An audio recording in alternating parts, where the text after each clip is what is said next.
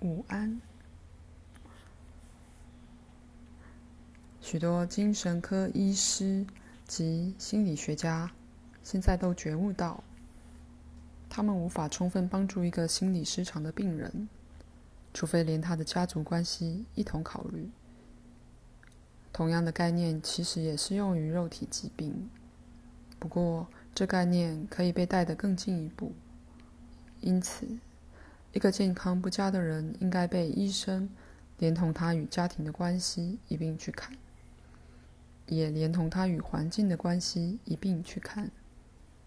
当然，旧时的家庭医师了解病人对家庭成员对环境的敏感，而他们常常感觉到一种活生生的同情与了解，那是现代医学往往仿佛忘记了的。不过，我讲的是与环境的一个更深的关系，以及与健康和疾病有关的环境之象征及实际的面向。你对于自己的身体、心智、宇宙及你在其中的角色，你与家庭、朋友及环境关系的想法，全都与你的健康状态、你的幸福感或你的不适感。This is 相连，就是如此。在下一章，让我们更明确的看看你在心智、你的身体和你的环境里的象征的重要性。第四章，心碎的人、无心的人及医学技术。现在。现代医学大半以视人类身体为一种机械模型，像汽车似的一种东西，不时需要进厂维修。就如一辆汽车是在一条装配线上是被组合起来的，因此身体也只被视为在自然的工厂里组合起来的，非常有效率的一个机器。如果所有的零件都在其适当位置，而且运作得很顺畅，那么这机器应该像任何正常的汽车一样，给你最佳的服务，或看来仿佛如此。可是，所有的汽车零件都独独为其运作负责，只要它有个负责的驾驶。然而，在身体之种种不同的部分之间，却存在着隐秘的关系，而各部分本身几乎无法被视为机械性的。它们每时每刻都在变。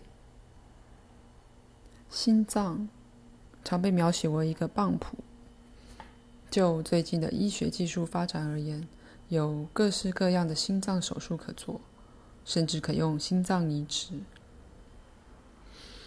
在许多案例里，纵使当心脏经由医学科技的修理，同样的毛病也在后来的某天发生，或病人恢复了，却成了一个不同的、近乎致命或致命疾病的牺牲品。无论如何，事情并非永远如此。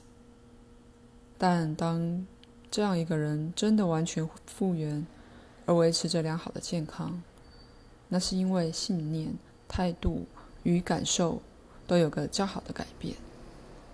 换言之，因为病人自己重新获得活下去的意志，因为此人再度有心了。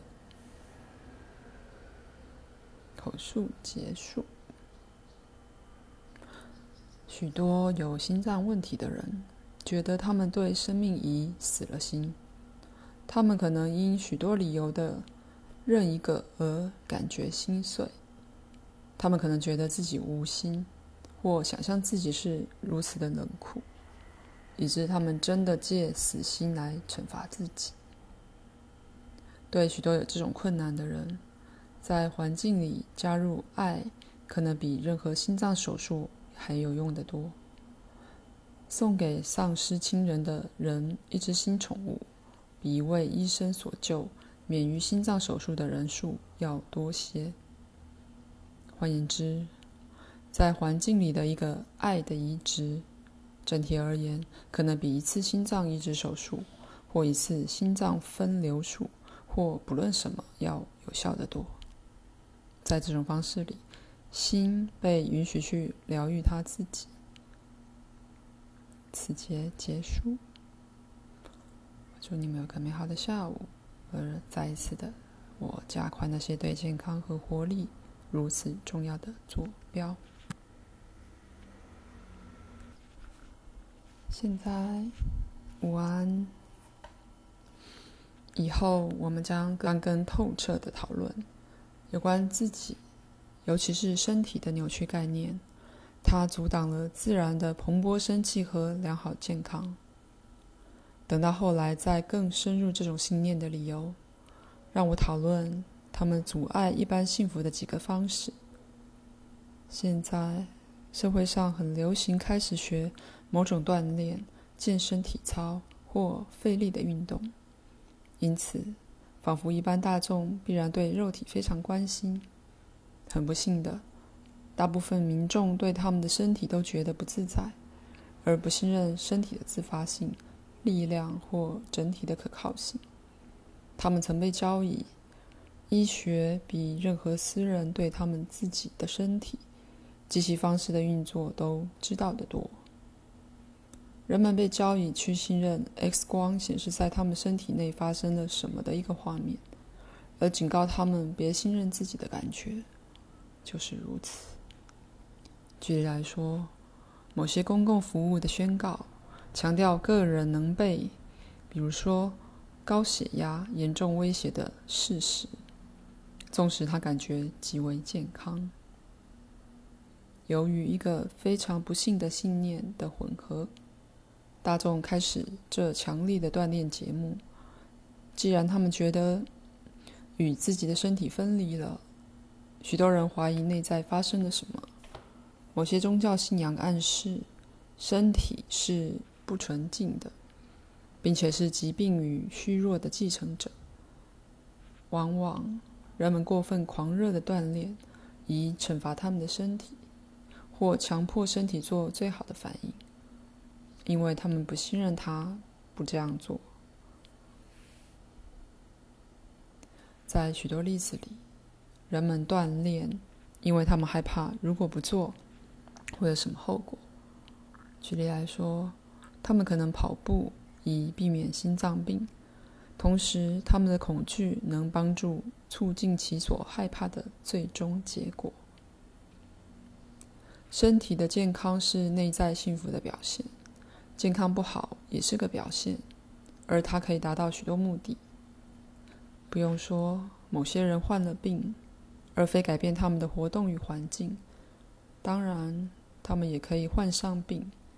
以强迫他们自己去做这种改变。口述结束。